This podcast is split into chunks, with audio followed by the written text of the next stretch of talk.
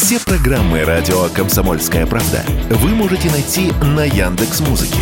Ищите раздел вашей любимой передачи и подписывайтесь, чтобы не пропустить новый выпуск. Радио КП на Яндекс Музыке. Это удобно, просто и всегда интересно.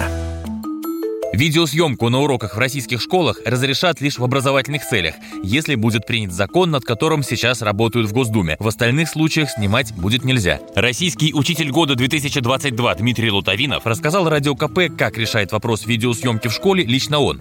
Я, к примеру, когда дети начинают в коридорах что-то снимать, если себя, да и бог с ним ну, он себя там снимает, селфи, что-то еще. Но если он начинает снимать там кого-то, одноклассников своих, я на самом деле запрещаю это делать, потому что кому-то может быть неприятно. Это может э, послужить поводом для издевательства, буллинга дальнейшего и так далее. Я это делать запрещаю. Я думаю, что как бы ну, сделать это там, запретом, как бы то, что уже и так вроде бы по этикету понятно, что нельзя, вполне неплохо, почему бы и нет.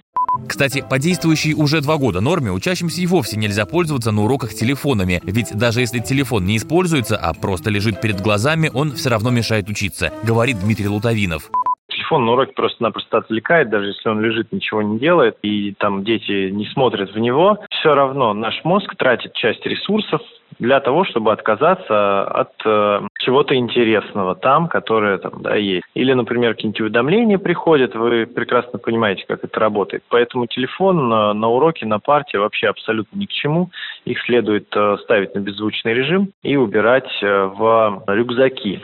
За рубежом также действуют подобные нормы, а то и более строгие. Например, во Франции ученикам запретили приносить в школы любые электронные устройства с доступом в интернет. В Германии аналогичный запрет действует на территории Баварии. Причем ученикам нельзя приносить в школу не только мобильные телефоны и планшеты, но и ноутбуки. В Великобритании решение о введении такого запрета каждая школа принимает самостоятельно. Василий Кондрашов, Радио КП.